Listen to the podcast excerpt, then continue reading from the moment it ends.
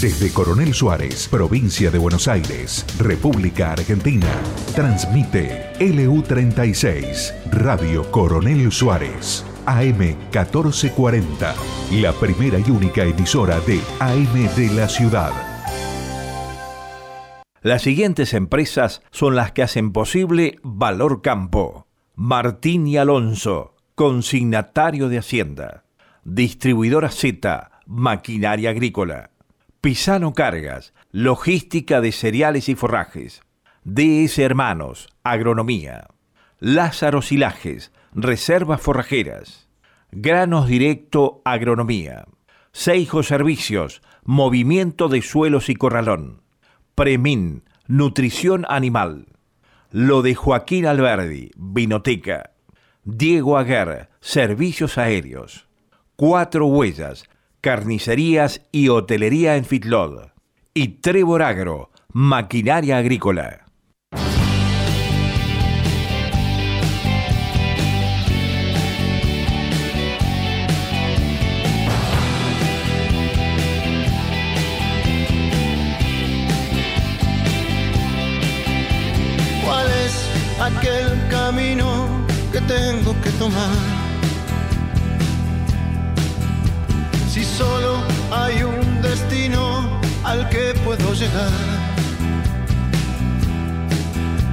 Si siempre viaje solo y siempre vos fuiste mi faro en la ciudad.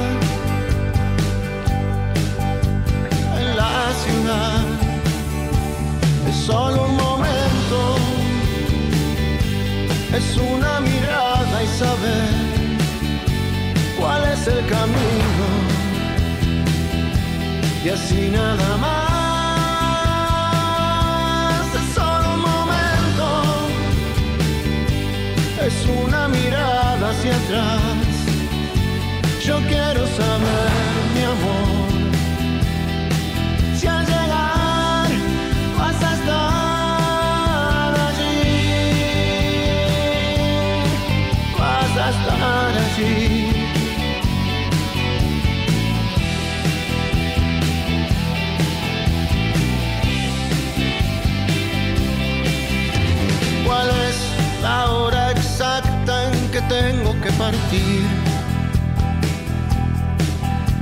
¿Cuántas son las señales que tengo que seguir? Si siempre viaje solo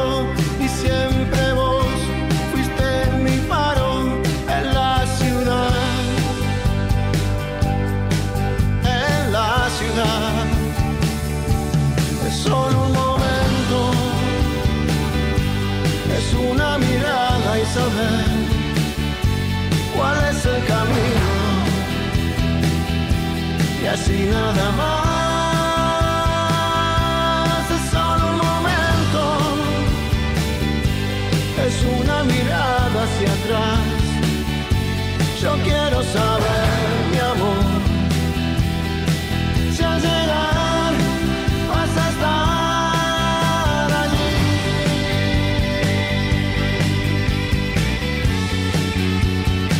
Hola, hola, hola, ¿cómo les va? ¿Cómo les va a todos ustedes? ¿Cómo están? ¿Cómo estamos en este día tan soleado acá en la región sudoeste, de- desde de la provincia de Buenos Aires, desde Coronel Suárez, transmitiendo una nueva emisión de Valor Campo.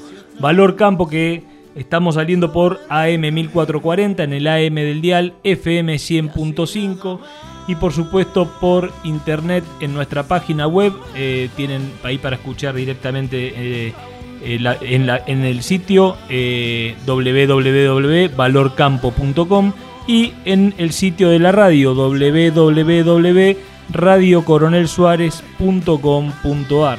¿Cómo estás Lola? ¿Cómo estás vos? ¿Qué tal? Buenas tardes. Bueno, ¿cómo va eso? Mariano recién llegado, ¿cómo estás? Hola Martín, ¿cómo andás? Sí, qué tarde espectacular, ¿eh? Se viene la primavera, ¿eh? ¿Venís del campo?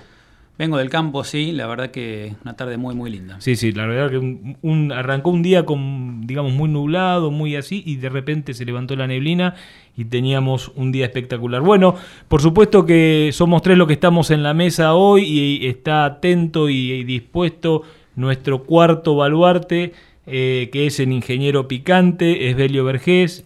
Esbelio realmente em, está en su casa y nos va a hacer en un instante nada más, vamos a, a pasar parte de su, de su columna grabada y luego vamos a tener una conversación con él Vamos a tener una conversación con él al respecto de lo que él, eh, digamos, haciendo un resumen de lo que él quiso eh, comunicar. ¿Cuáles son las fuentes de contacto, Lola, por favor? Pueden comunicarse con nosotros eh, al 2926 45 90 73, a valorcamporadio.gmail.com este, y también a través de las redes sociales, Twitter, Instagram y Facebook. De paso les quería comentar que en nuestra web, que ya mencionó anteriormente Martín, www.valorcampo.com, ya están cargados todos los podcasts, es decir, los programas anteriores con sus secciones y paralelamente con todas las notas que hemos hecho en la radio día por día desde el comienzo. Así que eso lo vamos actualizando permanentemente. Eso es muy interesante y muy importante lo que aportás, Lola, porque básicamente este es un programa eh, más que nada de extensión. ¿Qué es la extensión? ¿Qué es la extensión, Cristiani? Nosotros, eh, ingeniero, por favor. Ingeniero. Eh, nosotros, eh, Lola, lo que queremos hacer es eh, no, básicamente en lo que se refiere a notas técnicas, eh, es un programa que trata de tocar en, lo mínimo posible la coyuntura, ¿eh? ¿sí? la coyuntura que realmente es muy, muy dura la que estamos atravesando en estos momentos. Es un programa de contenidos. ¿sí? Este es un programa que tiene como objeto generar contenidos, generar contenidos que nos inquieten a pensar, a hacer cosas, a, tomar decisiones y eh, a poder levantar esa información en el momento que uno eh, pueda. ¿no? Eh, básicamente ese es el esquema del programa. Y por eso tenemos un sitio web que se llama el que vos mencionaste, www.valorcampo.com. Ahí ustedes pueden ver las notas técnicas y también en esas notas técnicas están linkeadas a los podcasts. Y si no en Spotify también es otro sitio donde pueden escuchar todos los podcasts donde están las notas técnicas con sus autores.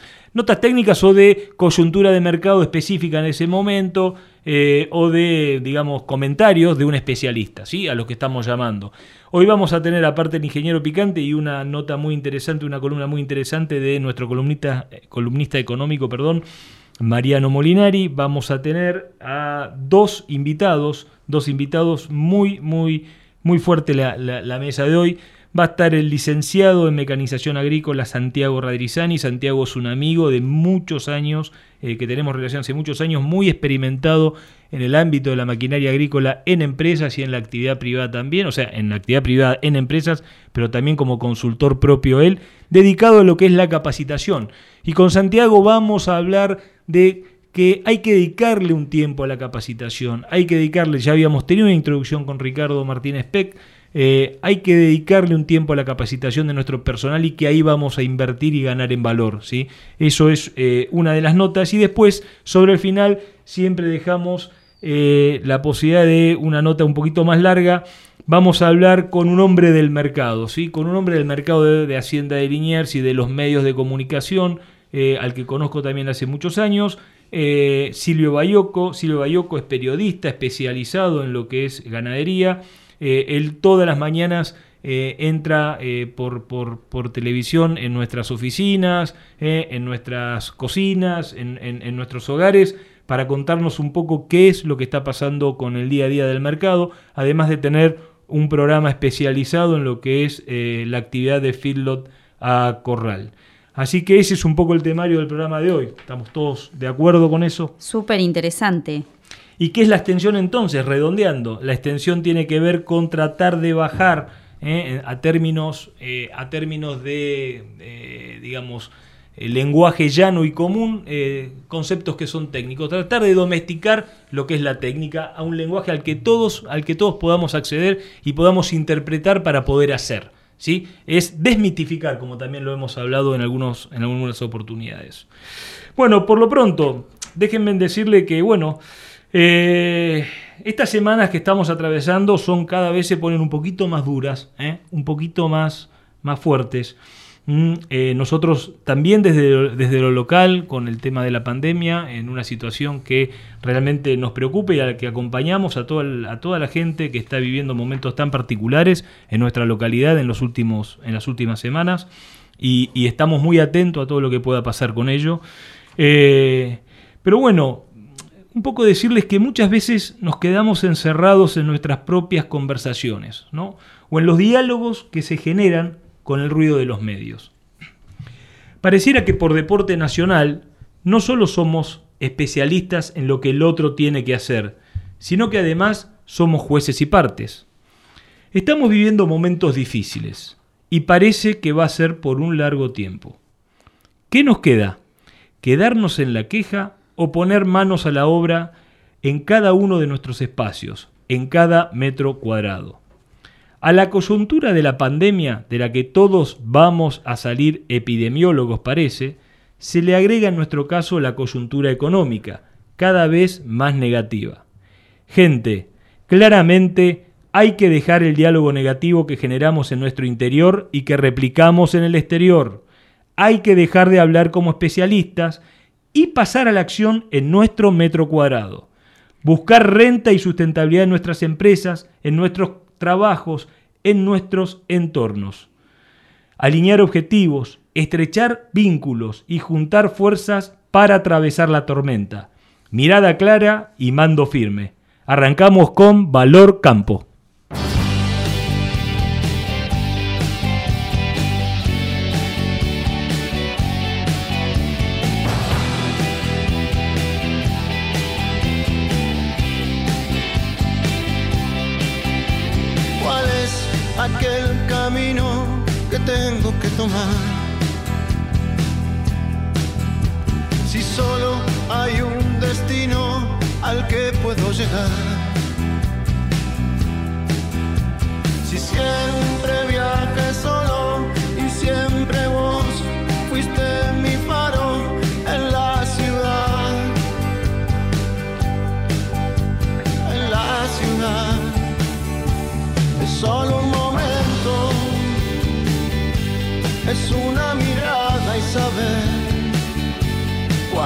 Camino. Y así nada más, es solo un momento, es una mirada hacia atrás. Yo quiero saber,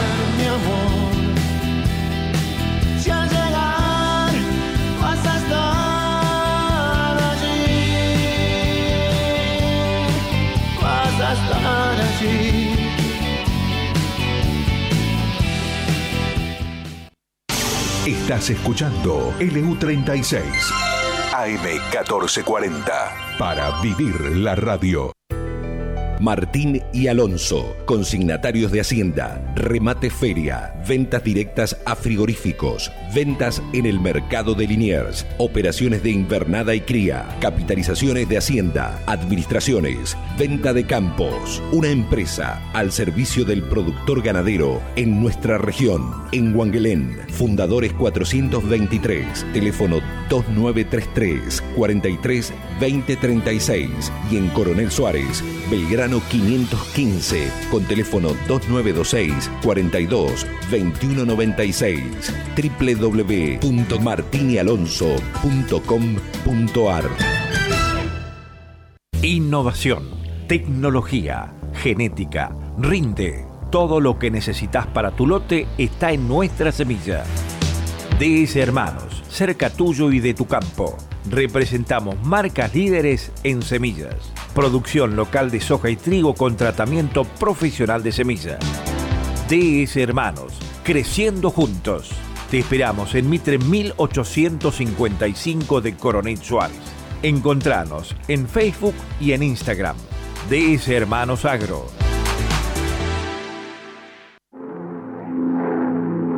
Diego Aguer, Servicios Aéreos. Pulverización, fertilización, siembra aérea Control de incendios.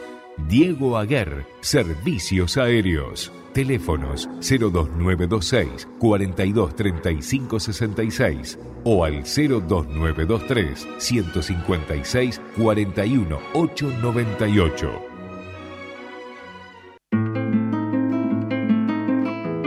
Tobin Semillas, líder en genética de sorgos forrajeros, sileros, graníferos y doble propósito presenta Girasol Clearfield, de alto rendimiento a excelente precio. Tobin 4002 CL, licenciado Advanta 202. Excelente estabilidad productiva, buena producción de materia grasa, excepcional inclinación de capítulo que además permite una temprana liberación de lotes. Encuéntrelo en Granos Directo Agropecuaria de Roberto Lázaro. Agente oficial Tobin, ubicada en colectora Dr. Raúl Alfonsín 1363 de Coronel Suárez.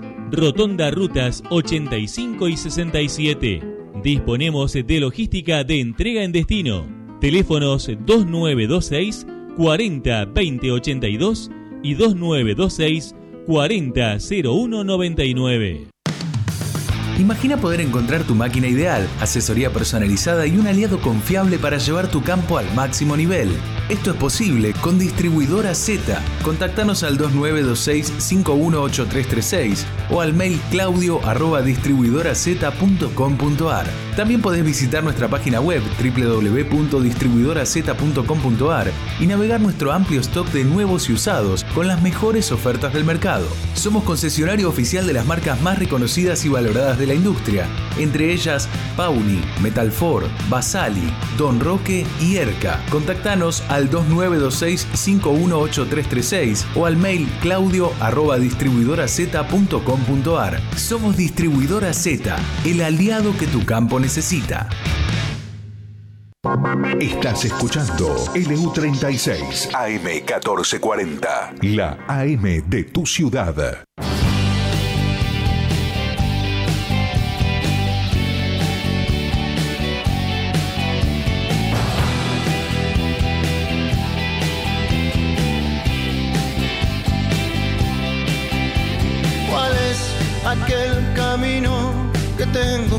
Bueno, bueno. Así que nuevamente en esta coyuntura, como decíamos hace un rato, eh, vamos a tener la presentación de la columna del ingeniero Picante, esta vez a distancia, la primera parte grabada y después un breve comentario final en una conversación telefónica con él. Presentamos la nota entonces, Iván, gracias.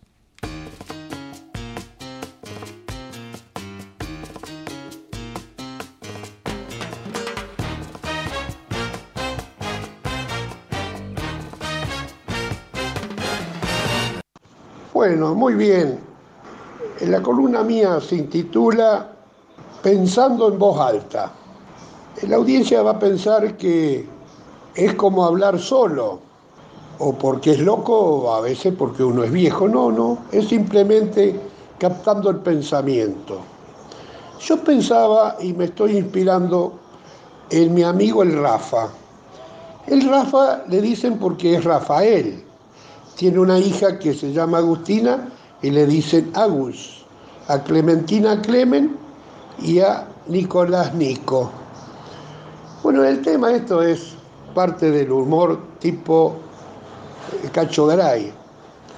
Pero el objetivo de esto es pensando en voz alta sobre el tema de las inversiones que pueden hacer algunos productores agropecuarios, me estoy refiriendo a los minifundios en particular.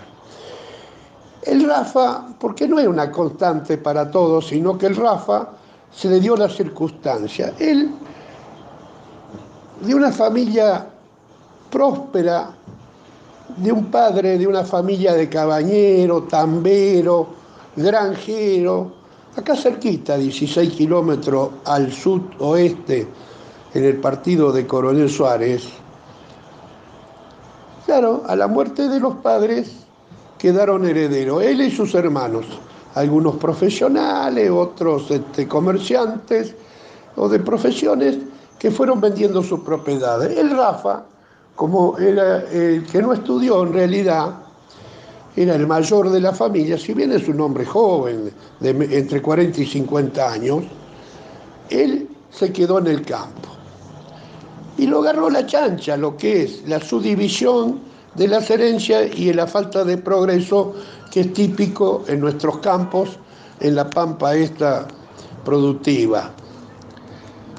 Bueno, se cerró la escuela, cosa común por falta de matrícula, la despoblación, no llegó la electricidad, cosa muy típica, y el partido de Suárez debe ser uno de los, comparado por el potencial agropecuario que tiene, el más eh, atrasado de la provincia de Buenos Aires en el tendido de, redes eléctricas para dar servicio de luz a, a las propiedades rurales. Es así. Entonces Rafa hizo la común de la ley.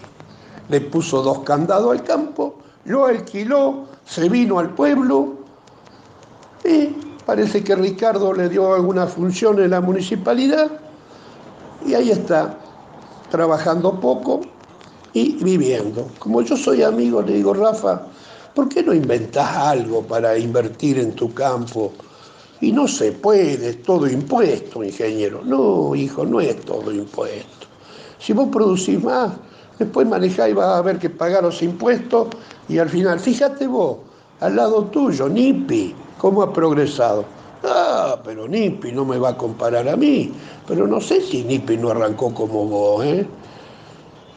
¿Por qué no pones un riego? No, riego no. Riego no, no sirve el riego, dice el Rafa. Para justificar de no hacer. ¿Cómo no sirve? Fíjate lo que le pasa al vecino tuyo. Ah, porque a él le cruza un arroyo. Y el arroyo le da humedad por abajo y eso anda.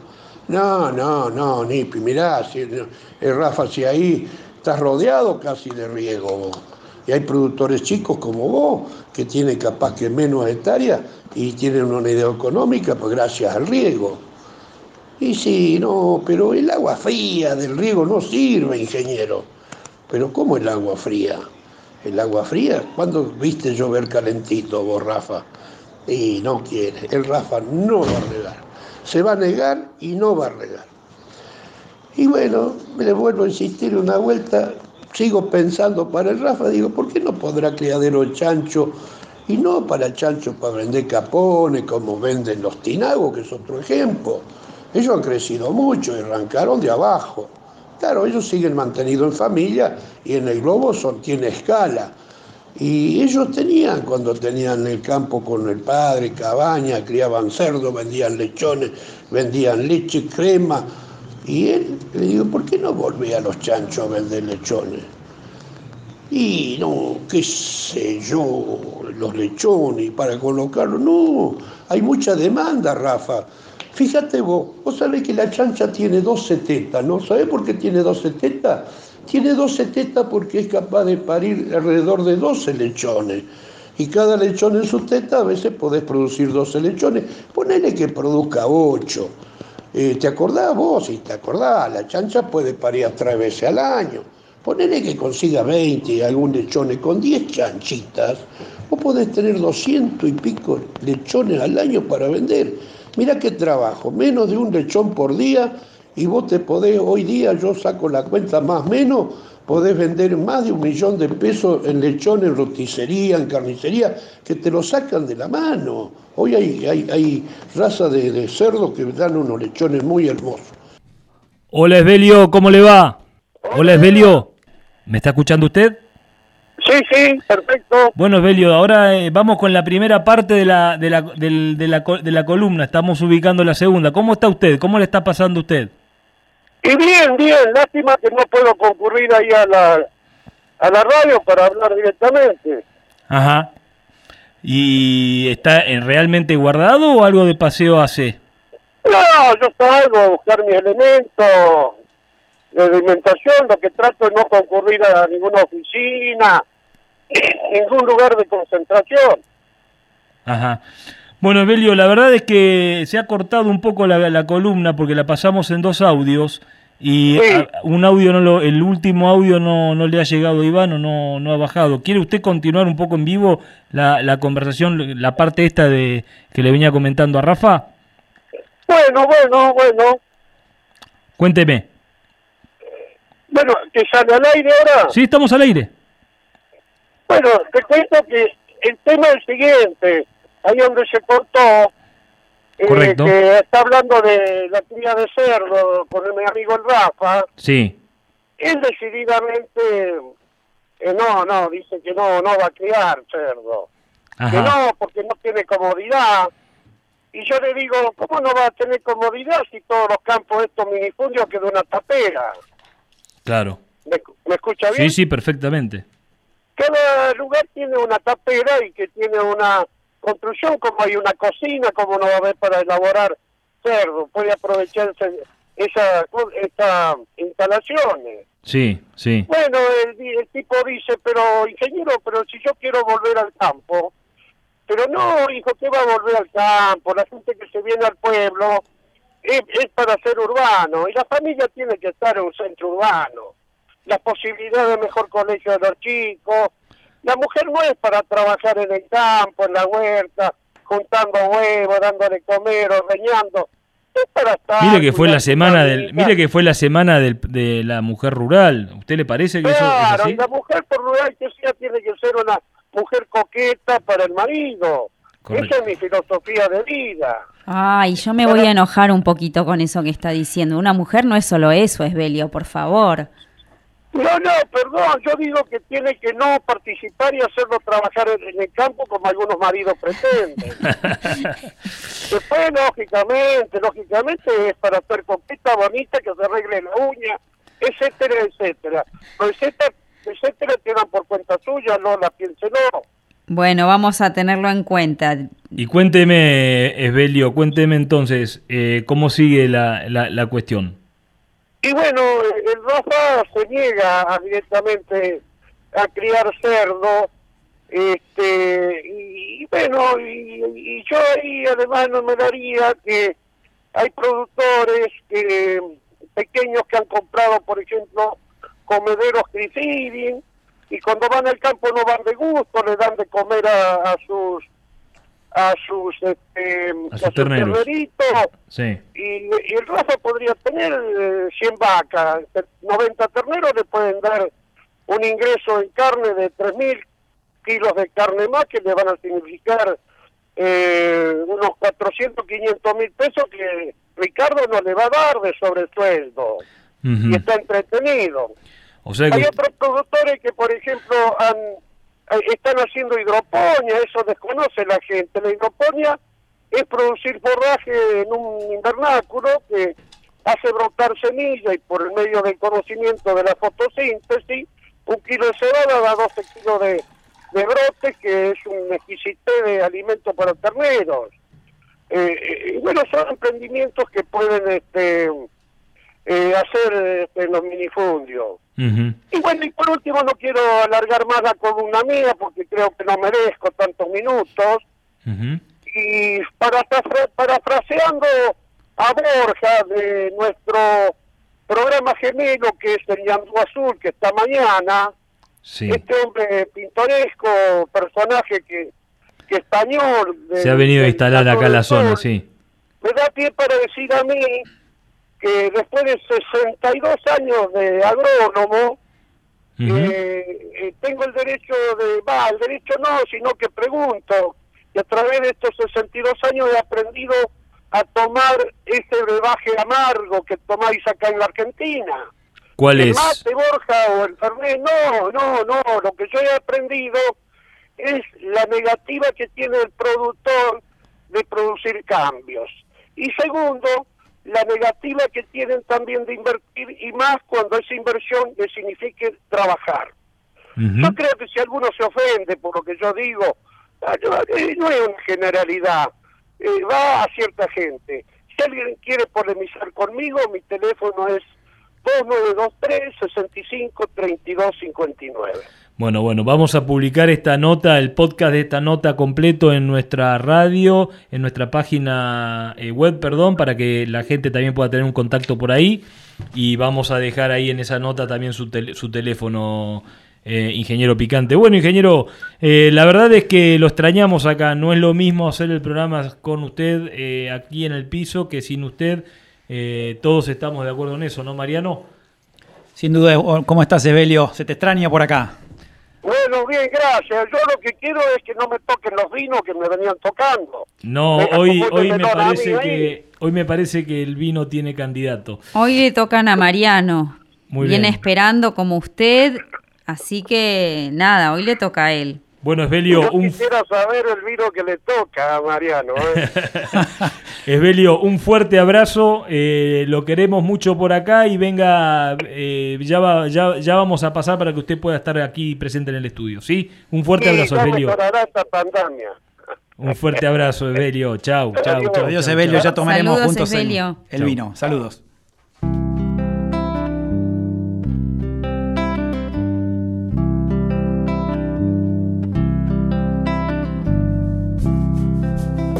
Viento sur que me limpia las ideas, arremolina las penas, zamarrea las tristezas. Viento sur que me sopla y me cuenta mis historias verdaderas.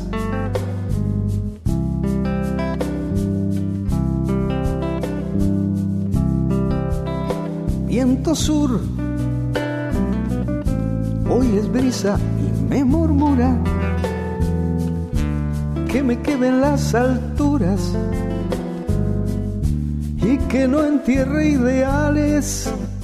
Viento sur que sabe a soledades, lluvias, guerras, primaveras. Y voy a ver si me despejo el alma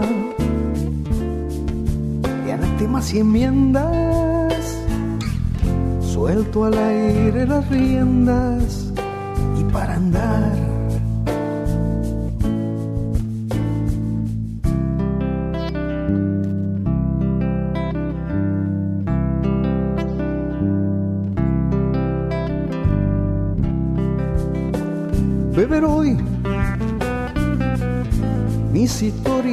Cotidianas, la violencia de las ganas, los esfuerzos contenidos, el reírse del sol y del frío, con el fuego de las ansias.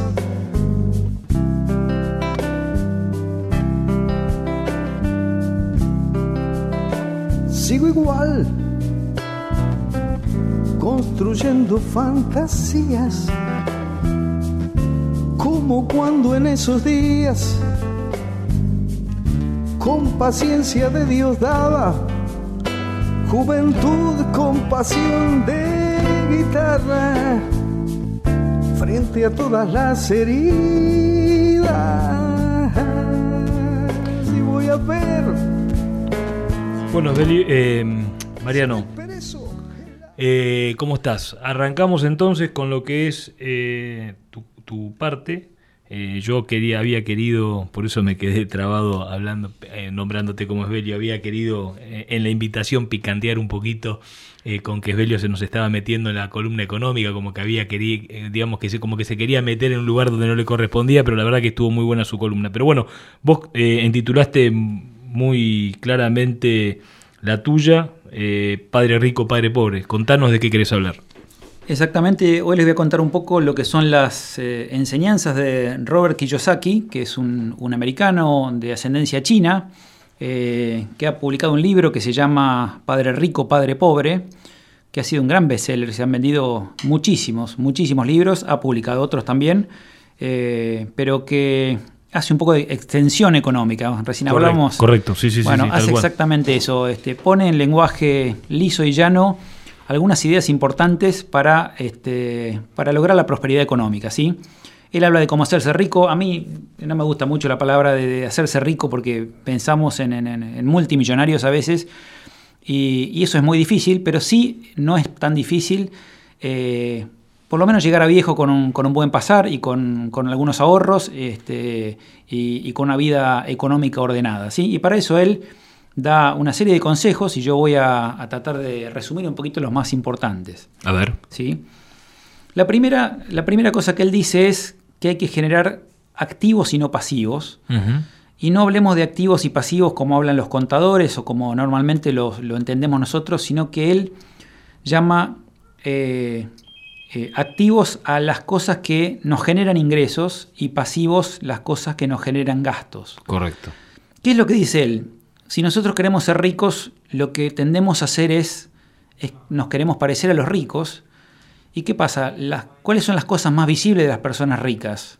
Bueno, lo vemos en, grandes autos, autos muy buenos, muy caros, grandes casas, este, eh, casa de fin de semana. Y entonces uno dice, bueno, para ser un poquito como ellos, me tengo que comprar un auto caro, me tengo que comprar una casa grande. Y eso es exactamente lo que no hay que hacer.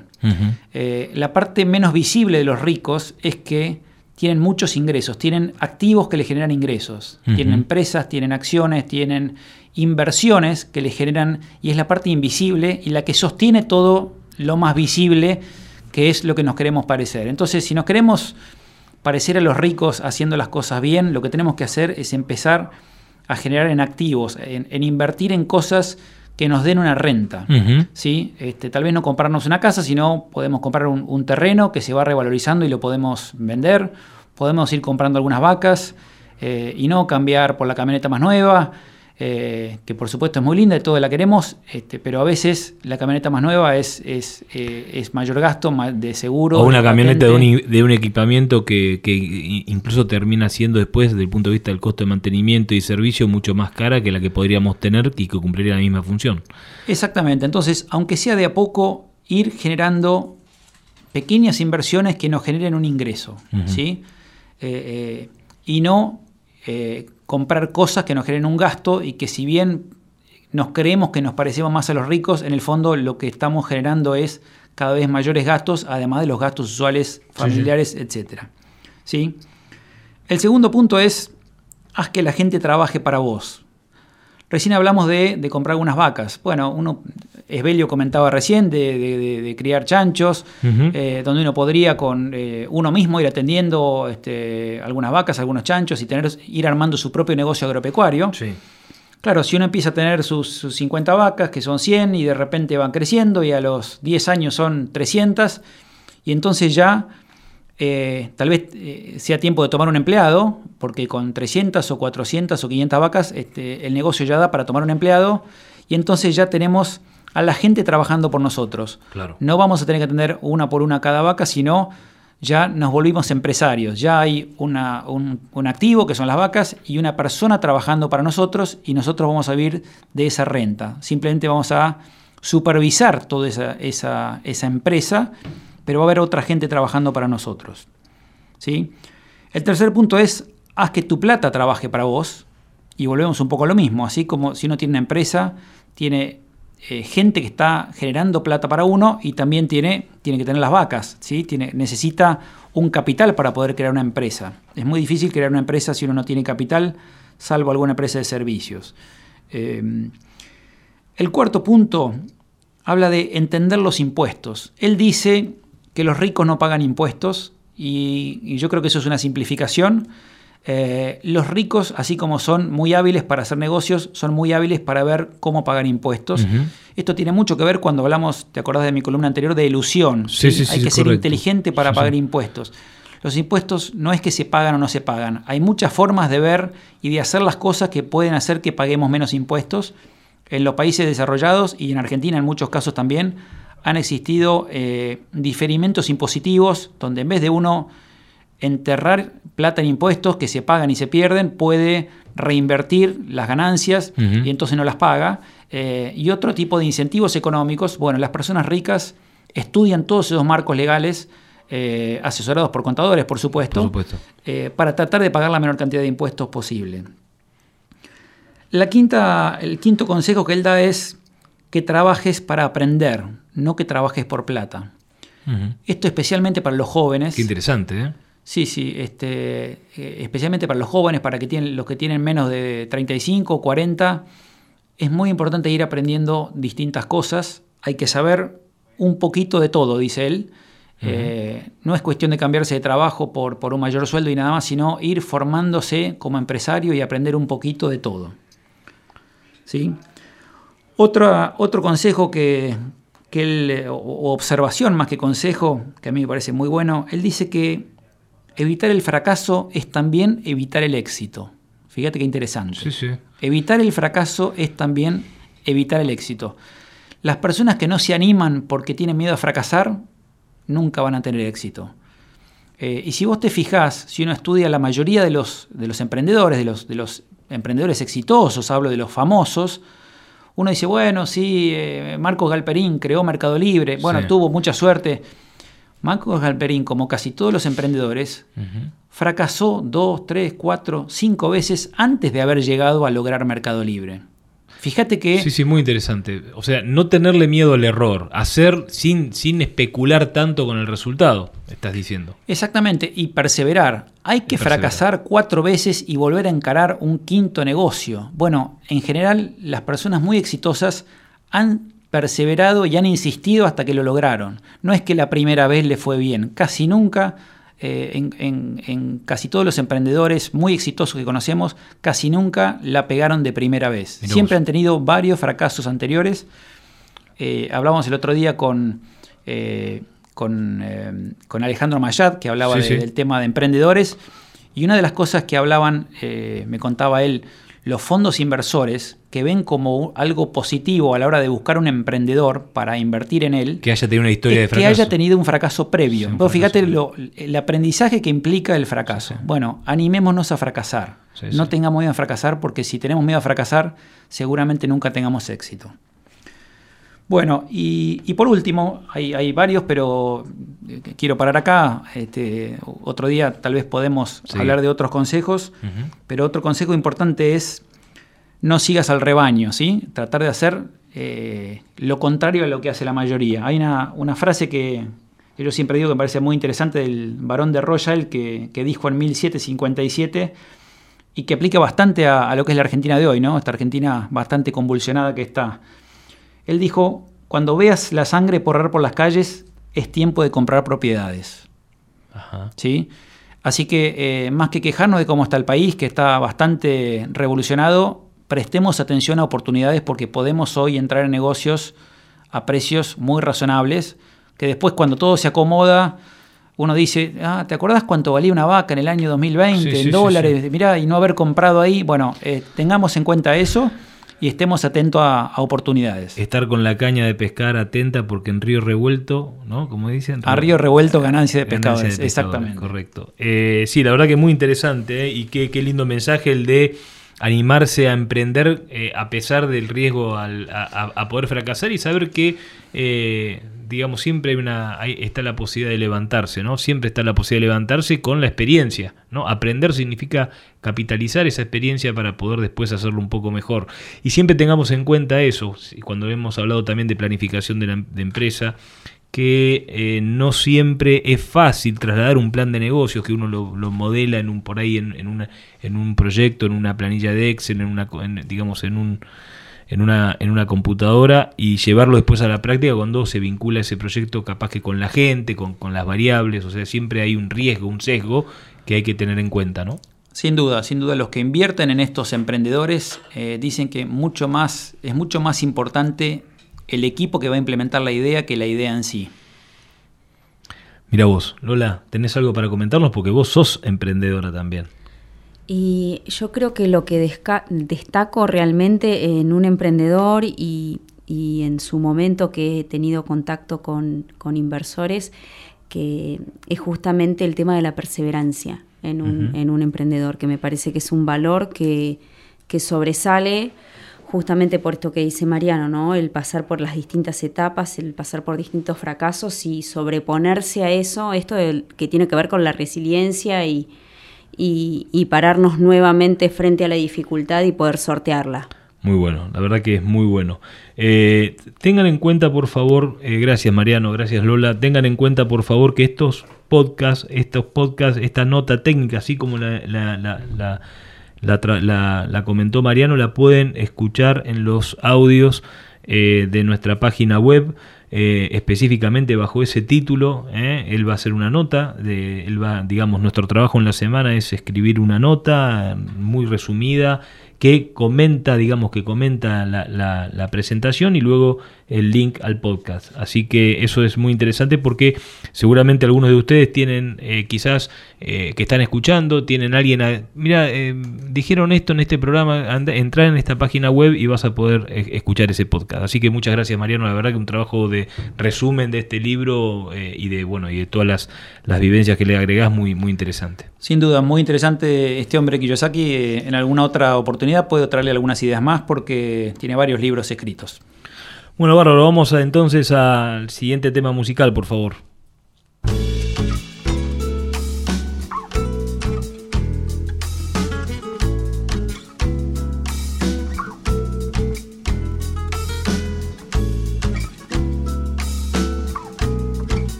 De mis propias mentiras. Y me declaro culpable de izar velas sin viento, de tener ideales y creerme los cuentos, de comprar los buzones que me venden a diario, de esperar mundos nuevos, de seguir intentando y me declaro inocente de ser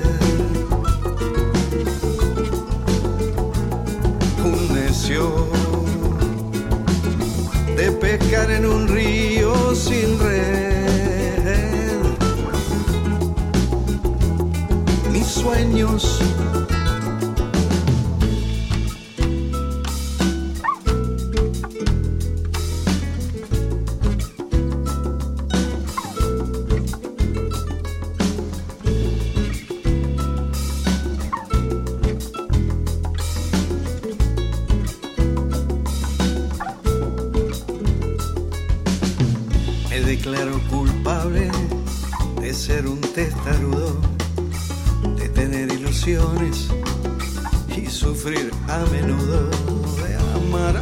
que duele y quemarme las manos, de estrenar las mañanas, de no haberme entregado y me declaro culpable de ser un exiliado, de buscar lo perdido y perder lo encontrado.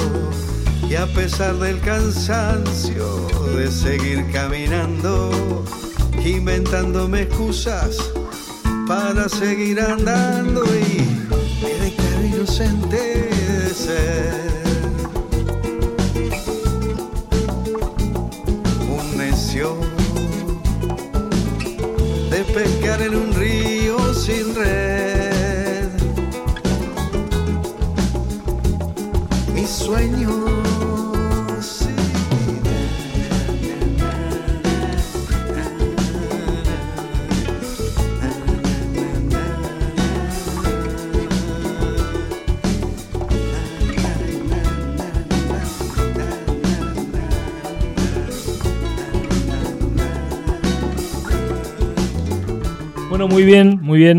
Eh, luego de las dos columnas, seguimos adelante con el programa Valor Campo. Eh, tengan en cuenta que nos pueden eh, escuchar por internet en www.valorcampo.com en nuestra página web. Estamos en comunicación ahora desde Buenos Aires con un amigo, con el licenciado en mecanización agrícola, Santiago Radrizani. ¿Cómo estás, Santiago? ¿Cómo estás vos? ¿Qué tal, Martín? ¿Cómo andan? ¿Cómo andan por ahí? Gracias por la invitación.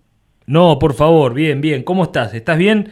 ¿Cómo estás allá? ¿Qué estás haciendo? ¿Cómo estás en, este tiempo de pandemia ahí en, tu zona? Bien, Martín, mira, la verdad que bien, eh, aprovechando para, para expandir un poco el tema de las capacitaciones, de hacerlo conocer a gente que no que por ahí no lo conoce mucho. Eh, algunas de vez en cuando hay, pero eh, la gente está muy reticente, digamos, al tema del ingreso a los campos y, algo se, sí se hace por Zoom. pero, pero bueno, tratando de ver algunas cosas que en otros momentos no hay tiempo para ver. Correcto. Contanos un poquito quién sos, Santiago, para la gente que no te conoce, por favor. Contanos un poquito cómo es tu trayectoria. Sí, mira Martín, yo siempre estuve muy ligado a la parte técnica en las, en las empresas, bueno, ahí fue donde más o menos nos, conocimos y nos cruzamos tantas veces. Sí, sí. Pero, pero siempre ligado a la parte técnica, más que nada en la parte de tractores, mucho en el tema de extensión a campo, de pruebas, de ensayos, eh, ligado a la parte de servicio y eh, paralelamente con eso, eh, mucho viendo las necesidades en, los campos, eh, nació el tema de las capacitaciones, digamos, ¿no? Desde empresas, después algo en forma particular, eh, y bueno, ahora últimamente un poco más abocado a eso, junto con algún asesoramiento también, pero pero siempre apuntando mucho a las, a las capacitaciones. Déjame agregarle una nota de color, ¿te acordás eh, cuántas en cuántas exposiciones nos hemos encontrado? Yo trabajando para una empresa y vos para otra, armando expochacras, expoagros, eh, agroactivas, ¿eh? Hace ya más de 20 años de eso, ¿puede ser, amigo? Eh, sí, probablemente, Martín, probablemente porque cuando hablamos de expochacras que hace rato no se conoce. Sí, correcto. correcto. Sí, sí, sí. Contame. Bastante uno sí, decime. la suerte de haber podido conocer tanta, tantos colegas y tanta gente, ¿no? Eso es lo que genera este, eso es lo que genera esta profesión y este tema de la eh, extensión a partir de la vinculación con las empresas, ¿no? Genera específicamente eso, una diversidad. Nosotros que hemos tenido el privilegio de que nos han pagado para eh, aprender, un poco lo que hablábamos con Mariano hace un rato, que eh, los emprendedores tienen que estar dispuestos a aprender. A nosotros nos han pagado las empresas para aprender viajando, estando en contacto con diferentes productores, que han sido muy importantes en nuestra formación y valoración profesional, ¿cierto? Porque eh, seguramente coincidís conmigo que, eh, eh, y ahí es donde seguramente has aprendido cuáles son las necesidades del sector, uno escuchando aprende mucho, ¿no? Escuchando y sobre todo viajando y viendo tanto, tanta diversidad en, en diferentes sectores de nuestro país, ¿no? Totalmente, Martín, totalmente. Eh, la verdad, como decís, una, una gran posibilidad, ¿no? Haber podido acompañar y, como decía también, que, que nos paguen para aprender. Eh, creo que sí, yo creo que una de las cosas eh, que hay que preocuparse, no sé, creo que todos los días hay que tratar de aprender algo nuevo, ¿no? Y, esto en las capacitaciones es muy importante, ¿no? Porque uno puede tener mucha información, pero si no está la voluntad de aprender, eh, no, no, no, no, no queda, queda poco y bueno, y, y, la actitud de aprender es siempre lo que lo que a uno lo hace lo hace potenciarse, digamos. ¿no? Contame, ¿y cómo ves cómo ves el tema? La otra vez tuvimos una charla con, yo te había comentado, con Ricardo. Ricardo te manda saludos cuando le mandé hoy eh, la, el, digamos la, publicación de la radio, te manda, dice saludos al chueco. Eh, eh, así que me dijo específicamente, te mandó saludos. contame cómo estás viendo, ya, vimos, ya habíamos visto cómo era el tema de los recursos humanos respecto de la tecnología, precisamente ese fue el tema que abocamos con Ricardo en ese momento. Y ahora, ¿cómo, eh, ¿cuál es tu enfoque? ¿Cómo estás viendo este tema desde las capacitaciones, ¿no? desde lo básico de la gente, de la gente, los equipos, la maquinaria, las empresas, el contacto? Sí, eh, sí, estuve viendo el otro día la, nota, la escuché y la verdad que es muy interesante el planteo, obviamente coincido con, con Ricardo, ¿no? O sea, hay todo un tema tecnológico eh, hay una parte que, se habló otra vez, ¿no? que estamos eh, necesitando gente para, para manejar la tecnología y que por ahí esa gente no tiene la básica muchas veces, digamos, ¿no? Eh, y, a veces uno se mueve con, en el campo con gente conocida y cuando se acaban las, las personas conocidas, con referencias y demás, eh, y, está la humedad justa para sembrar, eh, hay que salir a, a buscar otra gente, digamos, ¿no? eh, y sí, la verdad que sí, no hay no hay escuelas, de, esto no hay escuelas. eh, también creo que es un tema de cultura, ¿no? De, en el campo a veces la gente es reticente, uno menciona la palabra capacitación eh, y a veces la gente lo ve como algo de otro lugar. Eh, ¿Qué gente habría que buscar? ¿Qué, ¿Cuál es la gente que habría que buscar? O sea, en, relacionado al ámbito de la maquinaria y al ámbito de eh, lo que buscamos, que es un tractorista, un operador de maquinaria agrícola calificado. ¿Qué tipo, cómo, cómo encararías un perfil de búsqueda para ello? Sí, yo lo, yo lo que lo que veo mucho es que hoy en día la gente preparada y con experiencia y demás, la realidad que están casi todos ocupados, digamos, ¿no? Entonces, claro. Eh, hay que abrir un poquito el juego, eh, buscar gente con, con ganas eh, y, de repente no hacer tanto hincapié en, la experiencia que tenga, sino en, la actitud. las ganas que tenga.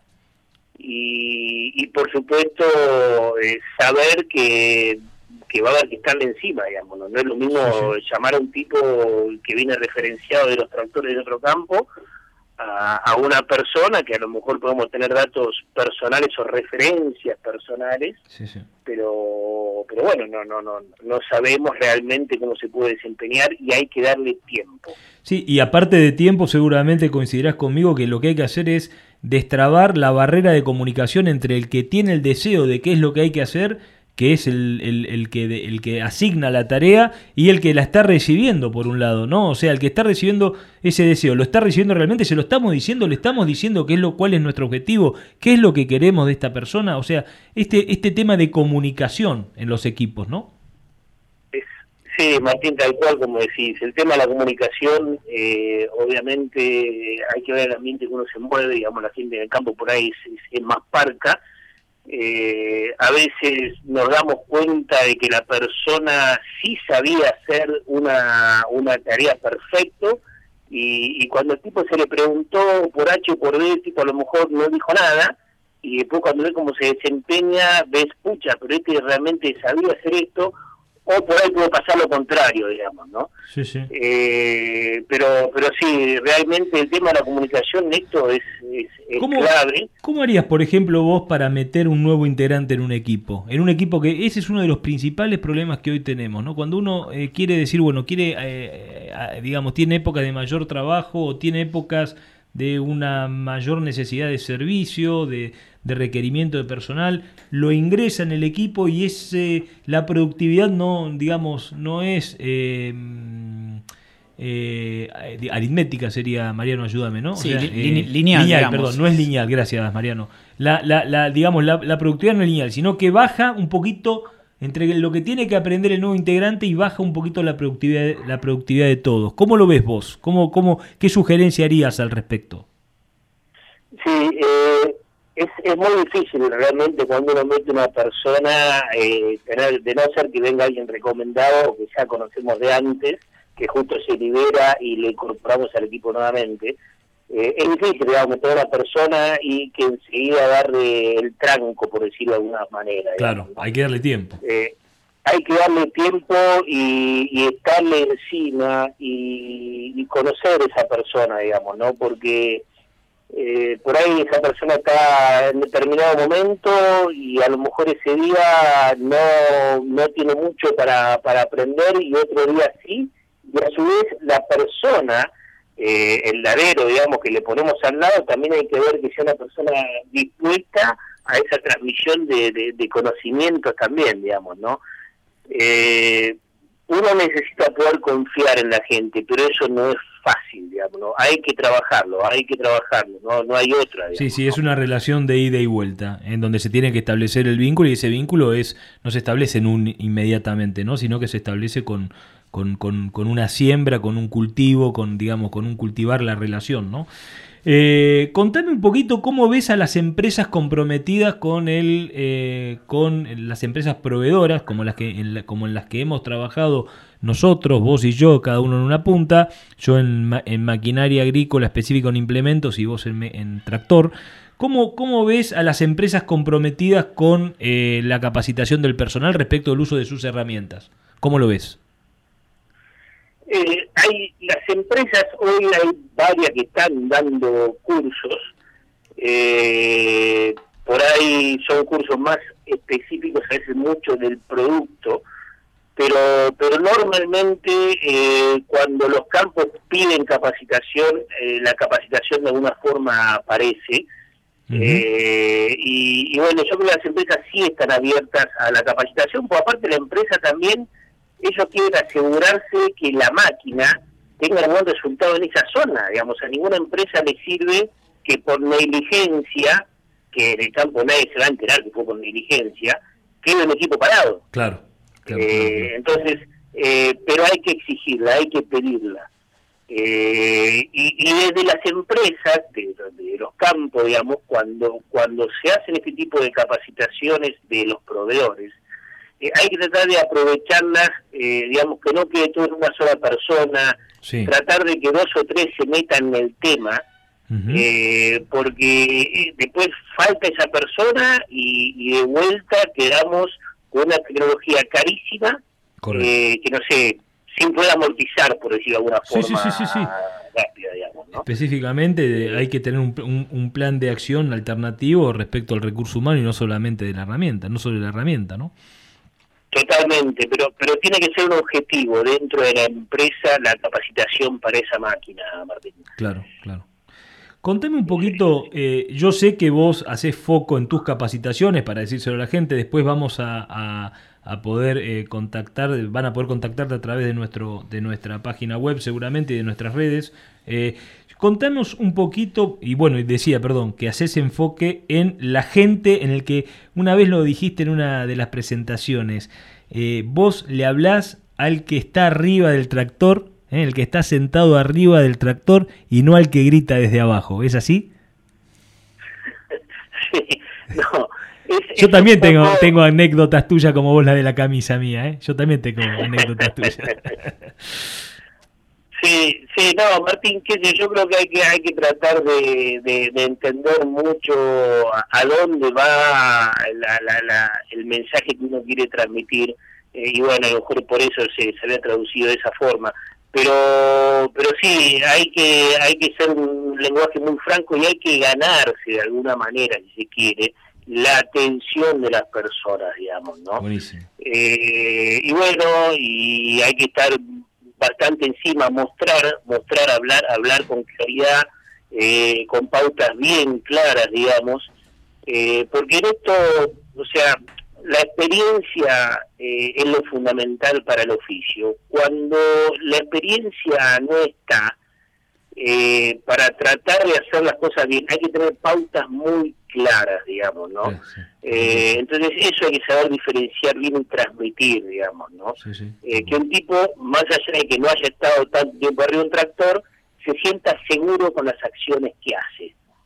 Eh, y bueno, y, de esa forma ser poder desarrollar después una buena experiencia, digamos. ¿no? Esa es la idea, digamos. ¿no? Muy bien, seguro. Contanos para ir cerrando la nota, eh, pero así brevemente, como pero a, modo de disparador, ¿no? A modo de disparador. ¿Qué es para vos un buen mantenimiento? ¿Qué le dirías a la gente que es un buen mantenimiento de maquinaria agrícola? Sí, eh, el mantenimiento, bueno, primero eh, cuándo hacer el mantenimiento, cuándo hacer los cambios y demás.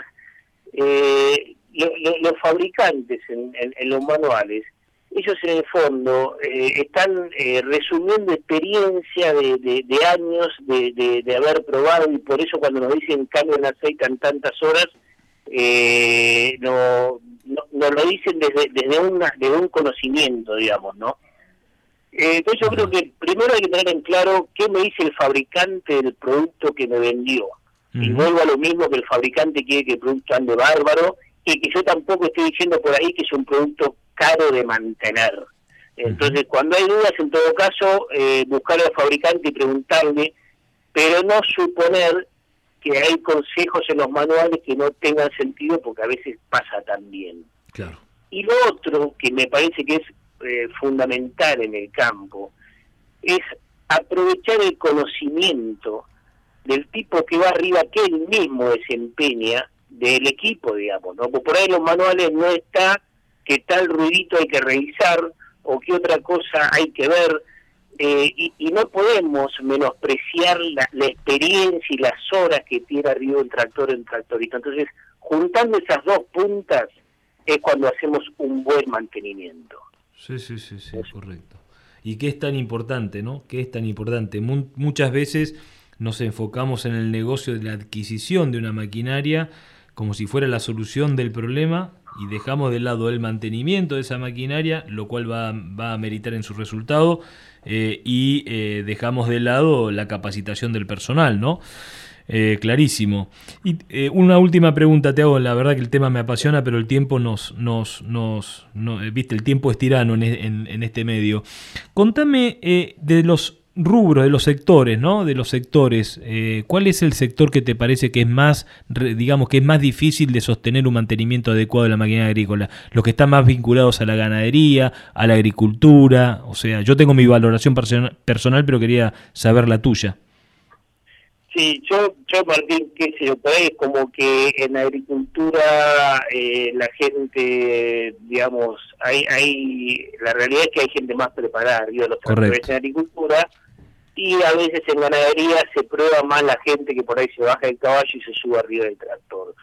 Eh, yo creo que en cuanto a la básica, por ahí la parte de, de ganadería, tambos y demás, es donde hay donde hay más foco para hacer, digamos, ¿no? Sí, sí, sí, eh, totalmente. Donde tal vez la agricultura de precisión pase a un segundo plano eh, y eh, tengamos que transmitir experiencia fuerte para, para esa gente, digamos, ¿no?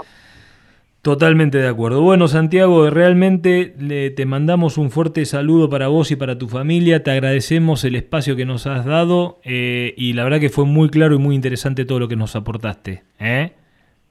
Bueno, muchas muchas gracias a usted, Martín. Muy interesante las conversaciones en esa mesa. Un saludo para todos. Bueno. Y, gracias por acordarse. Bueno, por favor, un fuerte abrazo. Eh, estábamos hablando entonces con Santiago Radrizani, es, él es eh, licenciado en mecanización agrícola y luego de su trayectoria profesional se está dedicando a lo que es capacitación de personal técnico.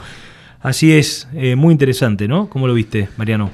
Muy interesante, Martín, hablar de equipo de trabajo, hablar de capacitación. Creo que los productores agropecuarios estamos un poco en deuda con el tema de capacitación.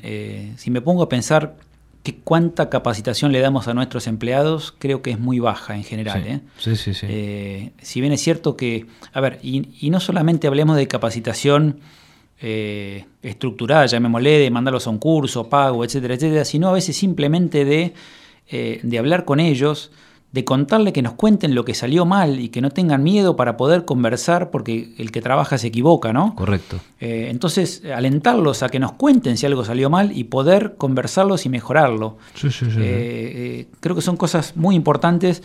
en mi caso, a mí me, gusta mucho tomar un empleado que, que por ahí tenga poca experiencia ir enseñándole, ir capacitándolo, y eso es, es capital humano. Eh, incluso si el día de mañana el empleado se me va, eh, el saber que uno pudo formar a alguien y que esa persona aprendió un montón de cosas mientras estuvo en, nuestra empresa es algo que a mí me parece muy bueno, ¿no? Es tal cual, es como decíamos en la, en la idea fuerza de la presentación del programa, ¿no? Es actuar en nuestro metro cuadrado, ¿eh? y actuar en nuestro metro cuadrado eh, a partir de la gente, ¿cierto? A partir de la gente. Bueno, Lola, ¿qué estamos escuchando hoy? Hoy estamos escuchando a, a Hugo Cosentino. Contanos quién es mi amigo Hugo Cosentino, por favor. Eh, bueno, Hugo Cosentino empieza su carrera allá por los años 70, Ajá. muy joven, a los 16 años. Eh, Hugo, luego de escuchar, de nutrirse y de vincularse con las mejores bandas de rock nacional, se enamora de la música. Desde que arrancó realmente no paró, pasó por distintas bandas, siempre avanzó en su vida de la mano de la música. En esos momentos, dedicarse a la misma, la verdad es que era como una mala palabra. Entonces, él tiene una carrera paralelamente a, la vida, a su vida musical, que es la odontología. Hugo compuso entre 80 y 90 temas. Eh, musicales, tanto para él como para, para, otros músicos, y por el año 2005 comienza a componer folclore, rompiendo un poquito las reglas eh, de este ritmo musical. Siempre trato de dejar huella, eh, es por eso que hoy está preparando su quinto disco. Pero eh, en el medio de este limbo musical, como dice él, como define esta pandemia, sigue trabajando y espera nuevamente poder subir a un escenario. Muy bien, pero bueno, la verdad que me emociona un poco de cómo hablas de, el amigo Hugo. Hugo es un, de, un amigo de, odontólogo de la zona de Bursaco, eh, montañista, gente de iglesia, gente, digamos, muy, muy agradecida a la vida y que da mucho a la vida. y la verdad es que es muy, muy lindo después de unos años en que no tenía contacto con él, que, hayamos tenido esta oportunidad de poder escuchar sus temas, que siempre acompañan en una camioneta de em, quien conduce Martín Cristiani desde hace más de 20 años. Algún CD de esos siempre están presentes, como el primer tema que escuchamos que es tan lindo, que se llama Viento Sur, ¿cierto? ¿Con qué saludos eh, seguimos, Lola? Eh, hoy queremos saludar especialmente y por anticipado a las madres que nos están escuchando, ya que el domingo, como todos sabemos, es el Día de la Madre. Queremos saludar a Osvaldo Aspilicueta y a través de él a todo el personal de salud de Coronel Suárez, que están realmente poniendo todo en este momento que es tan difícil, estamos en un momento complicado. Muy difícil. Eh, esta semana eh, usted lo nombró ya ingeniero, pero fue el Día de la Mujer Rural, así que saludamos también a ellas. Y hoy quiero destacar que es el Día Mundial de la Alimentación y del Pan.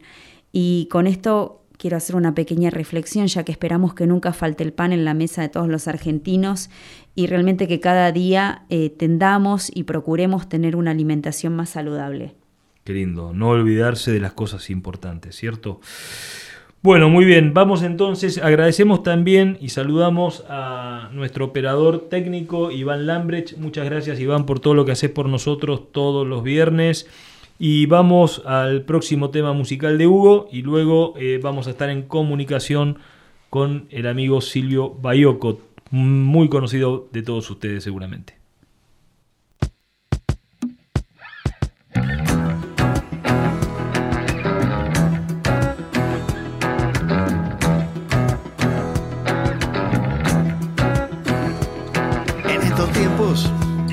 De mentiras y de espantos en estos tiempos que te niegan la verdad, en estos días de confusas medias tintas, siempre hay motivos para poder celebrar. El mate de la mañana, cosquillas con Catalina, el haber sembrado vidas, la alegría de llegar, el seguir ilusionado con un sueño que no pasa, y el silencio en una taza y el buscar la libertad. En estos tiempos de mentiras y de espantos, en estos tiempos que te niegan la verdad, en estos días de confusas medias tintas, siempre hay motivos para poder celebrar y caricias de tu mirada, el viento pegando fuerte, una lluvia de septiembre, el fuego de la amistad. Mis hijas, sus risas claras con mis gestos, en sus gestos, Dios regalándome encuentros, música para tocar, celebrar que estamos vivos, enredados en cariño el poder sentirse niño con asombro en el mirar, la musa que me susurra mis canciones de protesta y el haberme dado cuenta que vale la pena amar en estos tiempos de mentiras y de espanto. Hola, hola, ¿cómo estás? Hola, eh, ¿me estás escuchando Silvio? ¿Qué haces, Martín? Qué gusto escucharte, sí, perfectamente. ¿Cómo estás, mi amigo Silvio Bayoco? ¿Cómo estás? ¿Qué, pero qué revancha que trae la vida, ¿no? Esta vez estoy del lado de enfrente, ¿eh? El efecto compensación, ¿viste? Sos un fenómeno, un fenómeno. Muchas gracias en primer lugar por aceptar este convite. ¿Cómo estás vos? Eh, disfrutando la jornada de viernes, es un placer charlar con ustedes, la verdad que para mí también es un lujo poder conversar un ratito con todos ustedes en la radio, que es uno de los medios más lindos que tiene la comunicación. Pero mira qué lindo, mira qué bueno.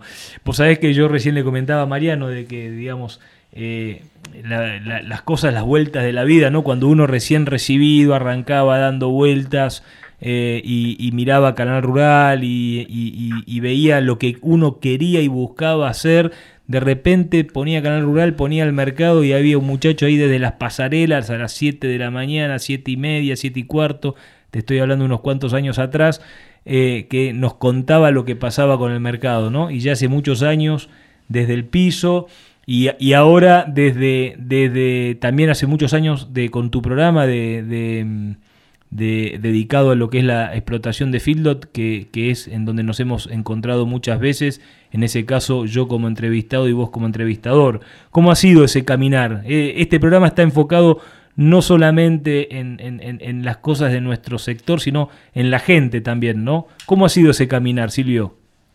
Y la verdad que fue un caminar muy provechoso, porque yo arranqué muy chiquitito en los medios de comunicación. Yo soy de Cañada de Gómez, sur de Santa Fe, y a los 15 años empecé a trabajar en los medios de allá de Cañada de Gómez cuando los medios no eran masivos y no existían las redes sociales. Entonces el, emisor era muy fuerte.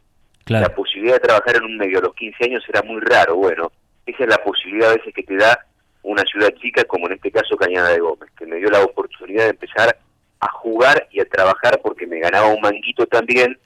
Yo vengo de una familia de clase media, en su momento en los 80 una clase media este, podía vivir relativamente bien, pero bueno, para darte los gustitos tenías que juntar el manquito también. Correcto. Yo empecé a laburar, me dieron la posibilidad y después, más allá de lo lúdico, porque siempre me gustó la actividad, pero desde el punto de vista del juego en sí, lo empecé a tomar como una responsabilidad. Supe en algún momento que me tenía que perfeccionar, bueno, llegaron los estudios y ahí la posibilidad de trabajar en radio en Buenos Aires, no había otra alternativa que mudarse, y empecé a trabajar eh, con Alfredo Guarino, que fue en definitiva el que me dio la posibilidad de acercarme al sector agropecuario desde lo informativo, porque en realidad este, Cañada de Gómez está rodeada de campo. Yo tenía, y además con familiares este, que tienen campo en la zona, tenía un vínculo muy estrecho con el sector, pero nunca desde la difusión. Y a partir de mi acercamiento a Alfredo, que él trabajaba en Radio El Mundo, yo trabajaba ahí, nos conocimos, me invitó a participar de lo que él hacía, fui con gusto, y empezamos a recorrer un camino que primero me depositó en las pasarelas del mercado. El mercado para mí es este el, lugar en Buenos Aires, es un lugar muy especial por todo lo que encierra el mercado en relación a, la gente que me, que me lo dé ese ámbito y a la enseñanza que me ha dejado desde el punto de vista de una actividad que es esencial y que marca un precio de referencia para un sector que es muy dinámico y además muy importante, ¿no? Qué lindo todo lo que decís. Eh, es eh, en el mercado de Hacienda, repito, lo, de, qué mercado estamos hablando? En el mercado de Hacienda Liniers eh, se vive una atmósfera especial, ¿no? O sea, los que visitamos el mercado con alguna frecuencia, eso se vive. No quiero, no quiero ni imaginarme los que están todos los días vinculados al mercado. Eh, ¿cómo, ¿Cómo van a sentir, eh, déjame preguntarte, este tema de la mudanza, ¿no? que no sé en qué eh, etapas está, pero bueno, seguramente ya bastante afianzado de la mudanza del mercado a, la zona de Cañuelas? Yo creo que cada uno lo va a vivir este muy de manera muy personal. A mí me va a afectar mucho porque en definitiva este a Cañuelas yo no voy a poder ir todos los días, yo más allá de que vaya más seguido al canal todos los días, siempre me doy una vuelta por el mercado, de hecho esta mañana estuve allí y me va a costar ir con más frecuencia, supongo, a lo que será el mercado agroganadero, que es la continuidad del mercado de Liniers. Yo te cuento una anécdota, mira, cuando yo vine a Buenos Aires me sentí medio como oprimido por, por una enorme ciudad que no estaba, este, yo no, no, no tenía dimensión de, de lo que significaba en sí este, la, la ciudad. Y como empecé a trabajar muy rápido en el mercado, entrar al mercado me dio como una sensación de apertura, como que En, la ciudad el cielo como que se te achica y en el mercado es como vas a un lugar que parece no pertenecer a la ciudad. Correcto. Fue la conexión más directa que tuve con este, mi adolescencia, en definitiva, donde yo me movía permanentemente, que era una ciudad como Cañada de Gómez, este, una ciudad chica de 30.000, 40.000 habitantes, donde vos tenías todo a mano. Y en el mercado me pasó lo mismo, esa, esa atmósfera. A mí, a mí me va a pegar porque yo de hecho este, estoy trabajando ya hace casi 30 años. El año que viene se cumplirían 30 años de que yo este, pisé por primera vez el mercado. Así que imagínate todas las vivencias y, la gente con la que te cruzas permanentemente y establas, entablas algún tipo de relación, ¿no? Silvio, ¿cómo estás? Mariano Molinari te saluda. ¿Qué haces, Mariano? Bien, bien, ¿cómo estás? Silvio, eh, me, siento exactamente en tu piel cuando decís eso y yo soy de Buenos Aires y, hace ya 10 años me vine a vivir a Suárez y me pasa que cada vez que voy a Buenos Aires, eh, un poco lo que decís vos, ¿no? Veo la, vorágine en la ciudad y, las veces que me tocó ir al mercado y, estar un rato ahí y tomarme mate, me vuelvo a sentir en mi casa, ¿no? Es una, es una, una sensación muy extraña, pero a pesar de haber vivido 40 años en Buenos Aires, es como que, que ya, ya no puedo estar demasiado ahí en el sentido de que, de que extraño esa, ese, ese olor a campo, ¿no? Sí, es una sensación muy rara, mira, este, es como que te pones en pausa. Sí, como sí, que sí. podés escuchar al otro, caminás, este, disfrutás del, del aire libre, disfrutás de campo estando en la ciudad. Es una cosa rara, es, es extraña para aquel que no la vive y sobre todo aquel que vive diariamente en la ciudad y se puede meter un ratito ahí, la verdad que es como que te vas un poco del mundo. Sí, sí, sin duda. Silvio, una pregunta quería hacerte. que vos que tenés tanto, tantos años de recorrer el mercado y de, ver productores agropecuarios, este, eh, bueno, ganaderos principalmente, eh, ¿qué, qué cambió? ¿Qué, qué, qué tan diferentes son los productores agropecuarios de aquel entonces cuando vos arrancaste a- a los ganaderos hoy?